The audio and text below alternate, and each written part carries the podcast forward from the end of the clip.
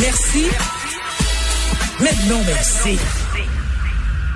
Cet homme fait tout pour m'indisposer et provoque chez moi des crises sévères d'érythème fessier. Mais qu'est-ce qui m'énerve? Mais quel con! Et je parle bien sûr de l'ex-président des États-Unis, Donald Trump, qui, encore une fois, ne se fout pas le pied dans la bouche, mais la jambe complète. Caroline, sais-tu qu'il a critiqué sévèrement les joueuses américaines de soccer lors euh, des Jeux au Japon? En les traitant de groupe radical de folles gauchistes et il s'en est pris particulièrement à la star Megan Rapinoe parce que euh, battue 1-0 en demi-finale par les Canadiennes, la sélection américaine est toutefois parvenue, euh, parvenue à finir les Jeux quand même sur une bonne note aujourd'hui en battant les Australiennes 4-3 notamment grâce à un doublé de Madame Rapinoe. Il a déclaré si notre équipe menée par un groupe radical de folles de gauche n'était pas woke, parce que naturellement on accuse, on accuse il, il, il, accuse toujours euh, les jeunes femmes de woke, et qui est un terme désignant la prise de conscience des injustices et utilisé par dédain par certains conservateurs, bien sûr, elle aurait gagné la médaille d'or au lieu du bronze. Mais la question que je demande, pourquoi on parle encore de Donald Trump? Pourquoi cet homme-là, on le met pas dans un trou et on n'en parle plus?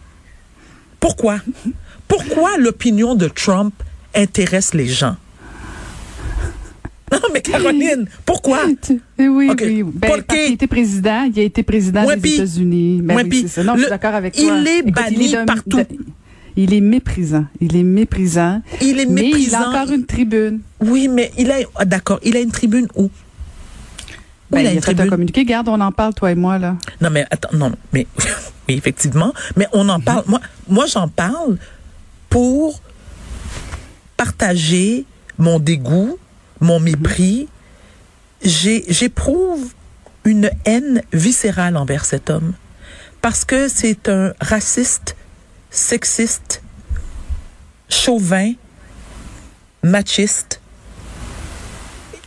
Écoute, un, un, un personnage odieux, euh, misérable. Écoute, je, je, pourrais employer au moins une cinquantaine. C'est pas à toi qui parle. Quand tu fais ce genre de sortie-là, c'est pas à toi qui parle parce que toi, tu fais partie de ce groupe radical de folles gauchistes, probablement.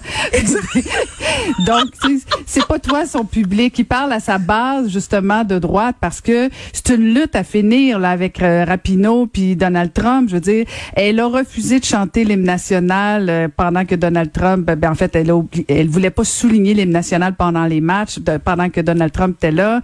Elle était solidaire euh, de, de Capernic. Donc, euh, c'est comme une lutte à finir entre ces deux-là, mais c'est une insulte. Mais en même temps, quand l'ancien président des États-Unis sort en disant, écoute, c'est quand même odieux, là. Odieux, euh, tu dis? Il dit qu'elle elle avait juste poli. à faire sa job euh, au lieu de, de, de faire euh, des combats de militantes puis tout ça. Tu sais, écoute, la femme aux cheveux violets, même pas capable de la nommer. Euh, elle passe trop de temps à passer à la politique de gauche radicale. Elle devrait faire son boulot à la place.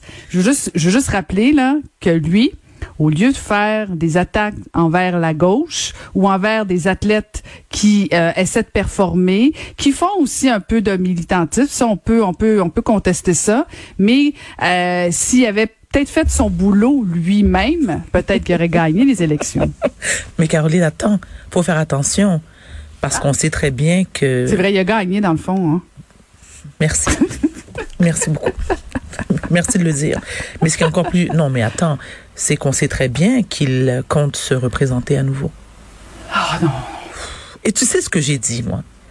Je l'avais dit, et même avant la pandémie, tout autant et aussi longtemps que cet odieux personnage était à la tête des États-Unis, je n'y remettrai pas les pieds. Et Dieu seul sait que la majorité de ma famille vit aux États-Unis. Voilà, ok, on en a assez parlé, on, va recevoir dans quelques minutes euh, le candidat à la mairie de Montréal, l'honorable Denis Coderre.